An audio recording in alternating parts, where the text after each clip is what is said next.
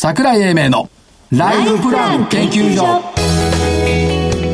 この番組は証券コード3965株式会社キャピタルアセットプランニング。一般社団法人日本 IFA 協会の提供。東京証券取引所の講演でお送りします。ちは桜井明です。そして日本 IFA 協会の正木明夫です。そしてアシスタントの飯村美希です。よろしくお願いします、はいよろしくお願いします。よろしくお願いします。えー日経平均株価437円安2万8197円。はい。下落幅2020年7月31日の629円以来と。いうことですが。今日出来高結構できてましたね。すごかったです。4取引金額うん。えっとね4兆8000 8334億円なんですけど、このうち多分1兆5000億ぐらいが、えっと、トピックスの不動株比率の見直し2回分はい。入ってるんで実質3兆ちょっと。うん。いうところ。これはもう事前から分かっていた話なんで今日膨らむとは思ってましたけども、えー値上がりが912値下がりが1192ということでした、まあね、下がだっるて桜井さん言ってたじゃないですか3シグマはちょっとっていう話をずっと頭の中にあるんで。いやいやそれはいいんですけど順番でいくと今日は下げる日なのああそう。そう最近交互できてましたね。先週のあね、ー月曜日から換算するとい、下げ上げ下げ上げ、はい。下げときて、上げ下げ上げ下げなのよ。で明日上がるんじゃない、あーこの順番でいくと。なるほど、リズムは重要ということと、あとね、難しく考えない方がいいと思いますけども、えー、まあアメリカでね、ニューヨークで、えっ、と、ゲームを売ってる会社の株がね、いきなり昨日1日で2倍とかね、ゲームストップね。はいでそれを空売っているファンドが、合わせ切りしたんじゃないかっていう声もある。合わせ切りって何と何を合わせ切りなんですかそれ？他の主力銘柄と合わせ切り。ほリグったものを売って、損したものを買い戻した。そう確かにね、それね、あの、金額でいくとね、2兆円近いのよ。ゲームストップ1銘柄の売買代金なるほが。ど。東京証券取引所普通2兆円ぐらいしかできないんだから、それもね、なきにしもあらずと思うんですけど、だけどそれだけじゃないだろうというふうに思うのが、もうね、物事で単純原理、原理そ原則で考えた方がいい。はい。はい。売り物が買い物より多いから株は安い。はい。買い物が売り物より多いから株は高い。はい。で、えーもし市場に流れてる情報が全部間違っていなければ、もうこれでしか動かない。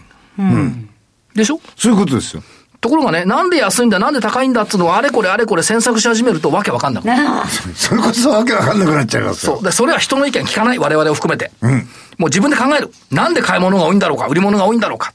あっていうことが、株式投資では一番重要なんじゃない？原理原則戻る方がいいね。みんなお化粧してかっこよく言うからさ。ああシンプルがいいねシンプルだからやっぱ外資系出身だけって正木さんも横文字使うしね。えなんで？でそもそも、単純がいいっていうこと？そうそう。あ専門家の悪いところはね、これね、古いタイプに多いのよ。はい上がって強気、下がって弱気。曲がり屋にだから当たらないんだよね。ん上がりきってから強気に転じるのよ。はいはいはいで、下がりきってから弱気に転じるから、これ当たらない。トラトレンドの最終局面で出てくる弱気強気には注意しましょはい。う。というところですね。ですね。で明日、明日順番は勝ち、勝ちの日。はい。明日勝ちの日。先週の銘柄群は、えー、正木さんの勝ち。ラクーンが、えっ、と、1796円から1975円丸。丸私、中本パックスが1635円から1717円丸。丸マコリスバイオ1466円から1504うん1547円丸。はいえーブルドック2804円じゃないわ。2280円から2350円丸。バツが2つでオプティムとコムチはと言ったところでバツがあったんで、正木さんの勝ち。ありがとうございます。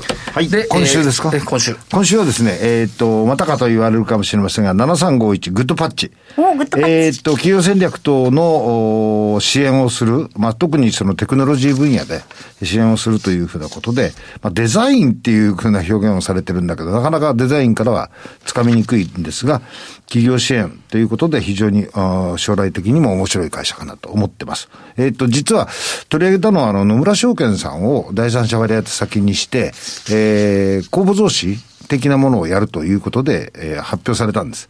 で、えーこれの希薄化を嫌気されて株価下げてる。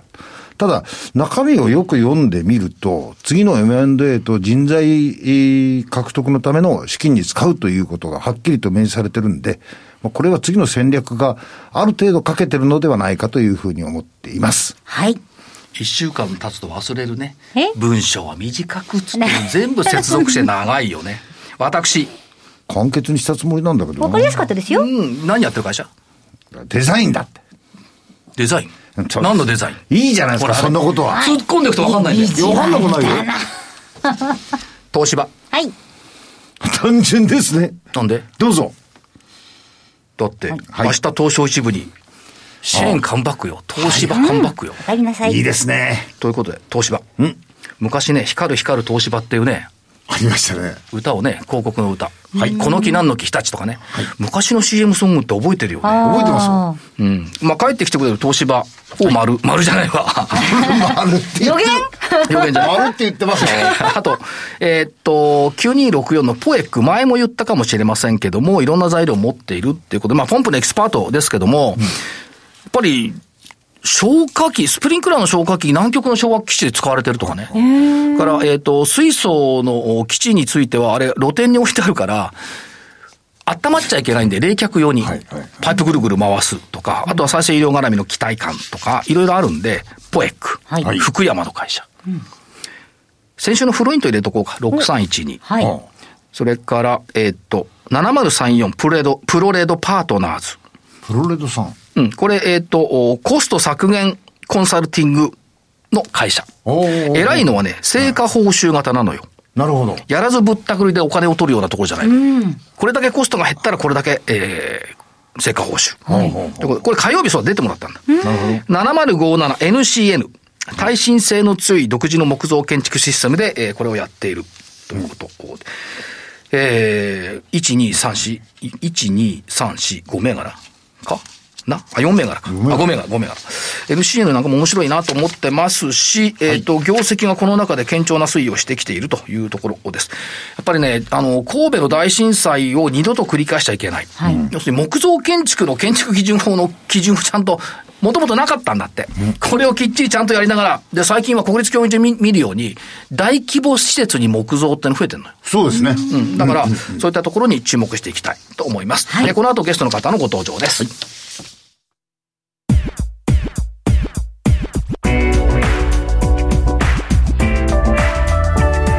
井英明のライフプラン研究所。それでは本日のゲストをご紹介します。株式会社アイリッチ代表取締役社長小田健太郎さんです。小田さんよろしくお願いします。はい、よろしくお願いいたします。どうもいらっしゃいませ。ありがとうございます。日々進歩を続けるアイリッチさん。テクノロジーを活用して私たちが作った新しいサービスで昨日よりも便利な生活を作る。はい。を目指しておられる会社。特にあの事業内容としては O2O っていうところが中核にはなってましたよね。そうですね。あの、ずっと O2O、えっ、と、オンライン2オフラインを略して O2O ですとか、あとオンラインとオフラインをマージャーですね。統合して OMO なんて最近言ったりするんですけど、あの、平たく言うと、あの、企業さんの小売流通さんとかのスマホアプリをまあ、開発したり活用したりして、あの、執着反則を、あのまあ、促進すると、はいそういうことをお手伝いしている会社でございます。あとは電鉄会社のアプリで今、後ろと前の電車どこにいるとかですね。地域通貨ですとかね。いろいろすごいすごいでしょ？わ、かりやすいでしょ？はい、とっても。まさきさんのところは入ってないと思うから多分わかんない。いや、どうぞ。い や、それは、かんない。行きましょう。はいはい。ということで、えーさらに進んできました。ということで、えーっと、おどうなんでしょう、コロナの影響っていうのは、むしろその、テレワーク等を含めて、そんなにマイナスでなかったって考えていいんですか？そうですね。あの、やっぱり業界、まあ、クライアント企業さんですね、顧客企業の業界によっては、やっぱりコロナで、えー少しまあ、業績が抑えられて、なんていう会社さんは、まあ、確かにあるにはあったんですけど、あの、総じて言うと、いわゆるあの、DX、デジタルトランスフォーメーションの業界、そういうビジネスやっておりますので、どちらかというとコロナによって、よりあのデジタル領域ということでお仕事が増えてる、うそういうのが足元の状況になってます。だからそういった意味では、まあ、あの、お今の非対面型、まさしく、まあ、大そうなんですけども、非対面っていうのはキーワードとしてやっぱり浮かび上がってくるって考えていいですか？そうですね。やっぱりあのスマホアプリを使ったビジネスやってますので、あのお店に行って支払いするときもあのスマホアプリの支払いって非接触はい。ですし、あとやっぱり EC なんですかね通販。あの EC を使った、まあ、あ販売というか購入も増えてるんですけどその窓口って今非常にアプリを使ったあ購入が増えてる中で、やっぱり我々のビジネスも大きく伸びてる、そんな状況になってますね。そして、えー、ここ直近で増えてきたところで伺っていきますと、例えばその JR 西日本さんのマースアプリ、えー、ウェスタ、こちらとの共用といいますか、運用といいますか、はい、スタートしましたね。そうですね。あの、もともとさっきお話した通り、O2O とか OMO とか、要は小売流通系の企業さんの、まあ、公式アプリの開発がメイン、お手伝いがメインだったんですけど、最近鉄道業界に広がっている中で、あの、モビリティアズアサービスで回すなんて言いまして、回す？はい。あの、まあ、鉄道ですとか、あるいはタクシー、バス、あるいはレンタサイクルみたいなものを、あの、一気通貫で連続的に利用できる。まあ、そういう、まあ、なんですかね、モビリティサービスを、まあ、まさにサービスとして利用できるとい。う概念が増えてきておりまして、そんなものに積極的に取り組んでいらっしゃる JR 西日本さんのマースアプリのまあ開発をお手伝いしたなんていうのを発表させていただいております。これは名称としては、瀬戸は？そうですね。瀬戸和か瀬戸和か分かんないです。あの、瀬戸内、瀬戸内エリアということで、瀬戸和という、はい、あの、まあ、二つ出させていただいてまして、今申し上げた瀬戸和が観光型マースなんて言いまして、はい、観光する人が、まあ、移動も、まあ、宿泊も、一気通貫で簡単に利用できるなんていうものが今、セットワと申し上げたアプリですし。ホテル予約、車の手配、体験の案内、チケットレス予約、キャッシュレスを一つのアプリでできる。そうですね。今までってそれぞれの、なんていうんですかね、ホテルはホテル予約、鉄道は鉄道予約なんてやってたのを、もう一気通貫でできるなんていうのが、非常に特徴的になってますね。しかし観光だけではなくって、例えばそのウエスターで行くと、その移動生活サービスがアプリ一つでシームレスに提供されていて、ニューナニューノーマル対応。はい、そうですね。これまた先ほどのセトアというアプリと別で、あの、ウエスターというアプリなんですが、これはあの、本当に日々の生活の中での移動を簡単に利用できるようにするアプリという形で、あの、本当に日常があ便利になる。まさに我々が目指している Tech Tomorrow なんていうものを実現することにつながるお手伝いしているアプリになってます。あとあのー、ファンシップ。さんというか、ファンシップとの企画運用支援サービスっていうの、これ随分大きくなってきてるんですか？そうですね。あの、我々ずっとやってる、あの、アプリに組み込んで使う、いわゆる最近ですと SARS なんて言ったりしますけど、あの、アプリの、まあ、効果を拡大するためのマーケティングツール、はい、ファンシップというものをずっとやっておるんですが、最近これを、まあ、利用いただく企業さんすごい増えてますし、活用のケースも増えてきてまして、あの、よくワンツーワンマーケティングなんて言ったりするんですけど、あの、同じアプリ持ってても、あの、見てるページが違ったり、見てる商品が違ったりすると、やっぱり出し分けしたいんですよね。そういう出し分けをして、効果的に、まあ、反則につながるようなことが簡単にできるアプリ。それ、まあ、それを作れる、まあ、ツールがファンシップというものでして、非常に伸びてきてるサービスになってます。そうなってくると、その、まあ、クライアントの DX の推進はこれ強化されているということですから、はい。まあ、あの、小売とかモビリティ、金融業界中心にこれやっぱりソリューション化をどんどん進めていくと。はい。いう方向そうですね、もう今申し上げたような各業界、やっぱりあのウェブからアプリへなんていう流れが、もうこの数年ずっと続いてまして、あのとはいえ、さらにあのウィズコロナ、アフターコロナの中で強くなってますので、我々の提供しているこの SARS ファンシップも非常にあの引き合いが増えてきて、導入先が広がってる。状況になってます。あとこれ、コスモ石油さんのカーライフスクエア、はい、200万ダウンロード、はい、ということで、アクティブ率7割ってつまり生きてるアプリですよね。そうですね。あの、本当に7割の方が、まあ、使っていただく、日常的に使っていただくって非常にアクティブ率が高いんですが、うん、まさにそういうアクティブ率を高くすることが、まあ、簡単にできるツールであるファンシップ。これがご評価いただいているところになってますね。あと直近、今年になってからっていうか、昨日ですね、26日にプレスリリースされたのが、はい、これね、素晴らしいと思うのは、ポイントで使用済みプラスチック製品などの回収を促進しよう。はい。これはど、ポイントで。これどういう仕組みなんですか？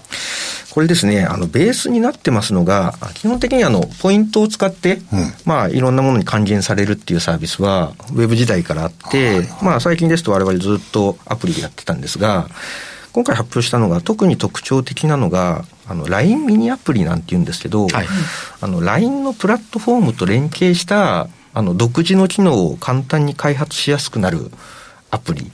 これ難しいんですけど、あの、LINE の中に開くと、その会社その会社独自の、あの、ミニアプリというものが出てくるっていう、そういうものがありまして、我々もその LINE ミニアプリに対応したいろんなサービスを簡単に提供することができるような取り組み進めてまして、その流れで今回のあの発表させていただいているところです。だからペットボトルのキャップなどを提供したユーザーさんに e コマースなどで使えるポイントが付与される。はい。そうですね。おおじゃなくて今聞いてるんだ おっしゃる通りでして、あの、例えばさっき申し上げたコロナで EC が増えてると。で、自社の EC アプリを使って購買もできますし、はい、LINE の中にその EC 機能を自社のアプリのように組み込むことができるようになっているので、そうするとまあ EC もできるし、ポイントも付与できる。そんなようなものをやってるサービスを提供してます。あともう一つは、えっと、地域通貨っていう、まあ、あの、サルボボコインをはじめとして展開されてきましたけども、まあ、耳新しいのは長崎県の島原の、はい、デジタル地域通貨もありました。これ、18銀行さんとか島銀行さんと組まれて展開され、あの、スタートされていた。新しいのが、なんと身近にできました。できましたって私が言うのもなんですが、東京都世田谷区、のデジタル商品券地域通貨、世田谷ペイに採用が決定した。これ約4000店舗。はい。を目指すということですね。そうですね。あの、我々、この各地域のデジタル地域通貨を、あの、簡単に開始できる、うん、まあ、システムプラットフォーム、はいはい、あの、マネーイージーという商品でやってるんですが、それを提供してまして、それがこの2月から始まる長崎県の南島原市と、あの、世田谷区で、まあ、世田谷ペイという名前で始まる、この地域通貨の、まあ、なんですかね、ベースになるシステムプラットフォームとして採用いただいたというのが今お話しいただいたところですね。これ、あの、お話伺ってると、そうなのなんですけど、はい、実際に、例えばサルボボは高山でしたっけ？はい。飛騨の高山行ったら、サルボボコインのステッカーあちこち貼ってあるし、みんなが知ってるんですよね。で、なんか統一感とか一体感がね、地域の人たちできてきてるんで、その意味では、その南島原とか世田谷の人たちの、まあ、なんと心の拠り所とは言いませんけど、はい、そういうイメージになってくれるといいですよね。そうですね。あの、いわゆるスマホの、なんていうんですかね、単純なスマホアプリ決済ツールではなく、はい、あの、地域振興を促進する手段として、はい、あの、我々デジタル地域通貨というのを取り組んでおりまして、やっぱり、あの、そのね、エリアの中に住んでる、あの、方たちは、そのエリアのお店でたくさん消費したいと思いますし、あの、はたまた通貨ですので、例えば、ある居酒屋で1万コインで買い物をしたら、その居酒屋さんも、あの、お酒とか食材の仕入れを同じエリアの中のお店からしようという意識になるように、はい、そのデジタル通貨のまま地域内をぐるぐるぐるぐる循環できる、そんな仕組みを提供しておりますので、本当に、あの、住んでる方、もしくは応援してる方の地域愛と、それに基づく地域振興のためのデジタル地域通貨プラットフォームという形で展開しております。まあ、あと業績面では、第二四半期時点で、えっ、ー、と、売上が20億8500万。えっ、ー、と、85.9%対前年比。から、総利益、売上総利益6億6800万。これは対前年で106.8%というところで、えっ、ー、と、推移をしているということですし、まあ、あの、業績面からと3月がね、やっぱりこう売上が伸びる時期。っていう特殊性もありますよね。はい、そうですね。あの、例年弊社、あの、3月に、まあ、大きく売り上げが立つと。まあ、いわゆる B2B でやってるビジネスですので、はい、クライアントさんの企業の、なんですかね、決済期に合わせて大きく売り上げが立つ傾向がありまして、あの、それは毎年変わりませんので、あの、今年も3月の売り上げ、まあ、積み上げを目指して。期待したいというところですね。ところです。あと、領域で見ていくと、やっぱりデジタルフィジカルマーケティング、それからフィンテック、ライフデザイン、はい、働き方等々いろいろありますけども、それぞれやっぱり伸びてきてると見ていいんでしょうか？そうですね。はい。本当に、まあ、今お話しさせていただいたような、まあ、アプリを使ったマーケティング、あるいは、ユーザーを便利にする姿っていうのが、あの、小売流通だけでなく、さっきのマースのような鉄道業界にも広まってますし、まあ、我々リーディングカンパニーとして取り組んでいるデジタル地域通貨、これも非常にまあ、広まり出しておりますので、あの、しっかりこの領域、あの、伸ばしていきたいですし、実際伸びてきてるところですね。楽しみに。はい。下期どうでしょう？その引き合いっていうのはやっぱ増えてると見てよろしいでしょうか？そうですね。あの、やっぱりデジタル領域、まあ、広く言うと DX 領域ということで、あの、ビジネスの引き合い多くなってますし、本当にしっかり成長していけるトレンドに入っているなと見ております。これからは世田谷が熱くなる。いや、それで。で、しましょう。そうですね。はい。世田谷が熱くなる。なんかね、ものすごく身近なものの、ね、毎日通勤で通ってるから、今度世田谷で途中下車しよう。ぜひ、ぜひお願いいたします。あと社長、あの、投資家さんに一言メッセージ頂戴できるとありがたいんですが。はい、そうですね。あの、今お話したように、我々スマートフォンアプリ、使って、まあ、あ生活者の方を便利ということで、 Tech Tomorrow というのを掲げてビジネスしておりますが、本当に、あの、ウィズコロナ、アフターコロナの中でですね、あの、これまで以上に、あの、いろんな企業さんからあの求められて、えー、成長のトレンド入ってきておりますので、あの、引き続きぜひ応援いただければと思っております。まさにその新状態というところの一翼を担っていると考えていいですか？そうですね。はい。あの、これからの時代の中で、さらに必要とされるような、あの、ビジネスやってると思ってますし、あの、そのようにさらに伸ばしていけるように頑張っていきたいと思ってます。あの、お話伺うたびに進歩してるんですそうね。これやっぱすごいですよ。すごい。はい。そう今日ありがとうございました。お忙しいところ、はい、どうもありがとうございます。ありがとうございます。本日のゲストは株式会社アイリッチ代表取締役社長小田健太郎さんでした。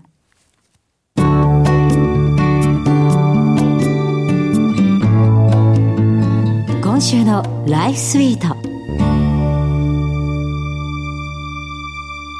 て今週はシニアライフ、経済的にゆとりのある暮らしを実現するために今からでも間に合う収支改善計画をテーマに、えー、先週に引き続き、マニュライフファイナンシャルアドバイザーズ株式会社の IFA 福山康平さんをゲストにお迎えして、様々お話を伺っていきたいと思います。さて、福山さん。はい、今日はですよ、いかに支出を減らしていくか、あっていうところをお話を伺えると聞いたんですが、はい、どうしたらいいんですか？割ともう皆さん、頑張って切り詰めてると思いますよ。なぜ支出を減らすっていうのが大事かというとですね、はい。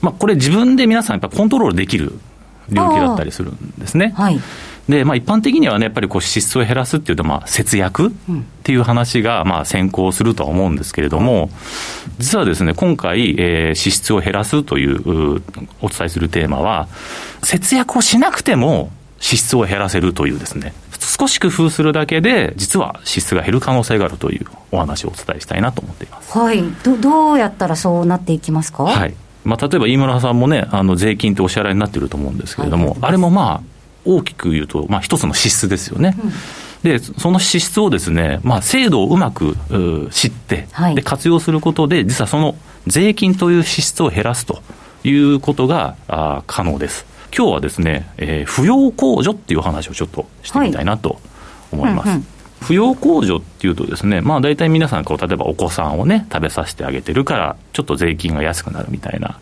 話があると思うんですけれども、はい、今日はですね、実家のお父さん、お母さんをもし扶養していたら、うん、こんな控除があるよっていうテーマです。そこで節税ができるんですね。そうなんです。どれぐらいの効果があるかっていうことをお伝えすると、はい、まあ、例えばの老人扶養控除というですね、まあ、年配のご両親を、はい、えー、例えばこう仕送りをさせてして、うん、まあ、支えてあげているお子さんがいらっしゃるとしますね、まあ、例えば50歳ぐらいの方を想定すると。はいうん大体ですね、48万円の所得控除というのがございまして、うん、なので30%の税金をかけるとですね、およそ14万円ですかね、はい、ぐらいの所得税と住民税が、これあの税率30%で計算した場合なんですけれども、はい、扶養に入れるだけで14万円、まあ、税金が下げることができると。えーそれ制度知って、ちょこっとこう、やるだけで、はい、それだけ年間浮くんですそうなんです。そしたらだってその分運用回せますもんね。そうですよね。あの、私も現場でいろんなお客様とお会いするんですけれども、はい、まあ実際仕送りしている方って多くいらっしゃるんですね。とても親孝行されていて、うんうん、素晴らしいなと思うんですけれども、お父様お母様はちゃんと扶養控除に入れてますかと。伺うとですね、いや、そんなこと知りませんでしたと、うんうん、何ですか、それはみたいなことをやっぱりおっしゃる方が多くてですね、はい、まあ、やっぱりそれはもちろんなんか当たり前で、お勤めの方だと、年末調整っていうのは自分でやってくださいねって話ですから、うん、要は知ってれば書くけども、はい、知らなかったら老人扶養控除なんてものは書けないわけですよね。うん、ということは、書くか書かないか、それを知ってるかどうかで、まあ、14万円の差ができると。ええそんな、ちょっと知らなかっただけで、そんなに年間どっか行っちゃってたと思ったら悲しいですよね。そうですね。で、あの、まあ、そんな方のためにですね、はい、あの、国の方も5年は遡って税金の還付をするよという制度も じゃあ今お聞きの方で、ハッとされた方も5年間は遡れると、はい、そうですね。うわ、そちょっと、はい、あれ、福山さん、もしかしてすごいそういうところ、お好きなんですか、節税？そうですね。あの、私、会計事務所に5年ほど勤めたことがあるので、はい、まあ、その時にやっぱりこう見落としがちなポイントっていうのはやっぱりですね、すごく叩き込まれたので。じゃあちょっとすいません。あの、来週ももうちょっと支出とか、あの、控除についていろいろお伺いしてもよろしいですか？そうですね。はい。その辺ちょっとよろしくお願いいたします。はい、よろしくお願いいたします。はい。以上、今週のライフスイートでした。それではここでお知らせです。株式会社キャピタルアセットプランニングは、金融機関に最先端のシステムを提供しております。証券コードは3965-39老後。フィンテックにより日本人の豊かな老後と円滑な相続、事業承継を創造することをミッションとしております。国内42社の生命保険会社のうち2社に1社が当社のシステムを利用し、政府の設計から申し込み、契約締結に至る政府販売プロセスをペーパーレスにより実現しております。また、障害資金繰りをスマホで予想するライフプランアプリ、資産家向け相続財産承継システムを開発提供しております。証券コード3965-39老後。キャピタルアセットプランニングは、フィンテックによって人生100年時代の豊かな老後を実現いたします。資産運用の目標設定は人それぞれにより異なります。個々の目標達成のために独立、中立な立場から専門性を生かしたアドバイスをするのが金融商品仲介業 IFA です。一般社団法人日本 IFA 協会は企業 IR 情報を資産運用に有効活用していただくため、協賛企業のご支援のもと、この番組に協力しております。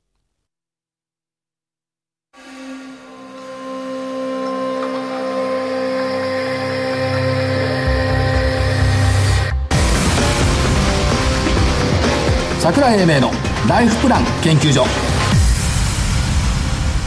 この番組は、証券コード3965株式会社キャピタルアセットプランニング一般社団法人日本 IFA 協会の提供東京証券取引所の講演でお送りしました。なお、この番組は投資その他の行動を勧誘するものではありません。投資にかかる最終決定はご自身の判断で行っていただきますようお願いいたします。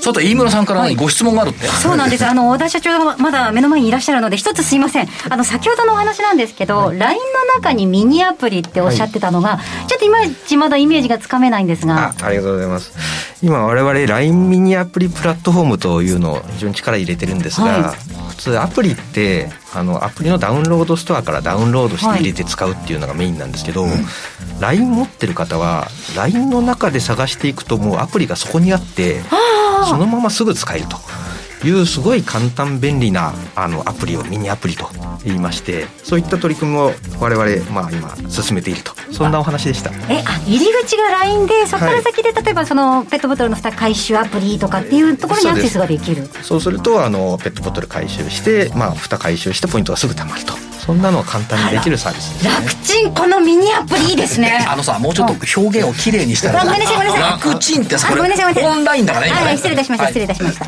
快適とか言いい方ないあのね、やっぱりあの、本当に感動すると素が出ちゃうんですね。申し訳ないですよ。わかるわかるすいません、すいません。ということでよくわかりました。やっぱり、あの、アイリッチさん深い。うん、面白とい。いうことで、世田谷にみんなでガンガン行かなきゃいけない。そういうことです。試したいですね、世田谷ペイ。うん。あと株の話はあれね、本社ビル売却してる会社が随分増えてきてるんで。あーましたねそうです立派な本社ビルに移ると株価が下がるっていうのがあるから、立派な本社ビルじゃなくなってきてるし、本社ビル移る移るのもあるけども、本社ビルはやっぱり質素になってくる方がいいだろうというふうに思ってる。これはいい傾向じゃないのかなと。外資系にとってみては、欲しいな、勝手に入るですね。ですねまあそんな時期になりました。雪が降ってますけども、えー本日この辺りで失礼します。えー桜井英明、そして、日本 IFA 協会正木明夫、そして、アシスタントの飯村美希でした。それでは来週この時間まで、ごきげんようごきげんよう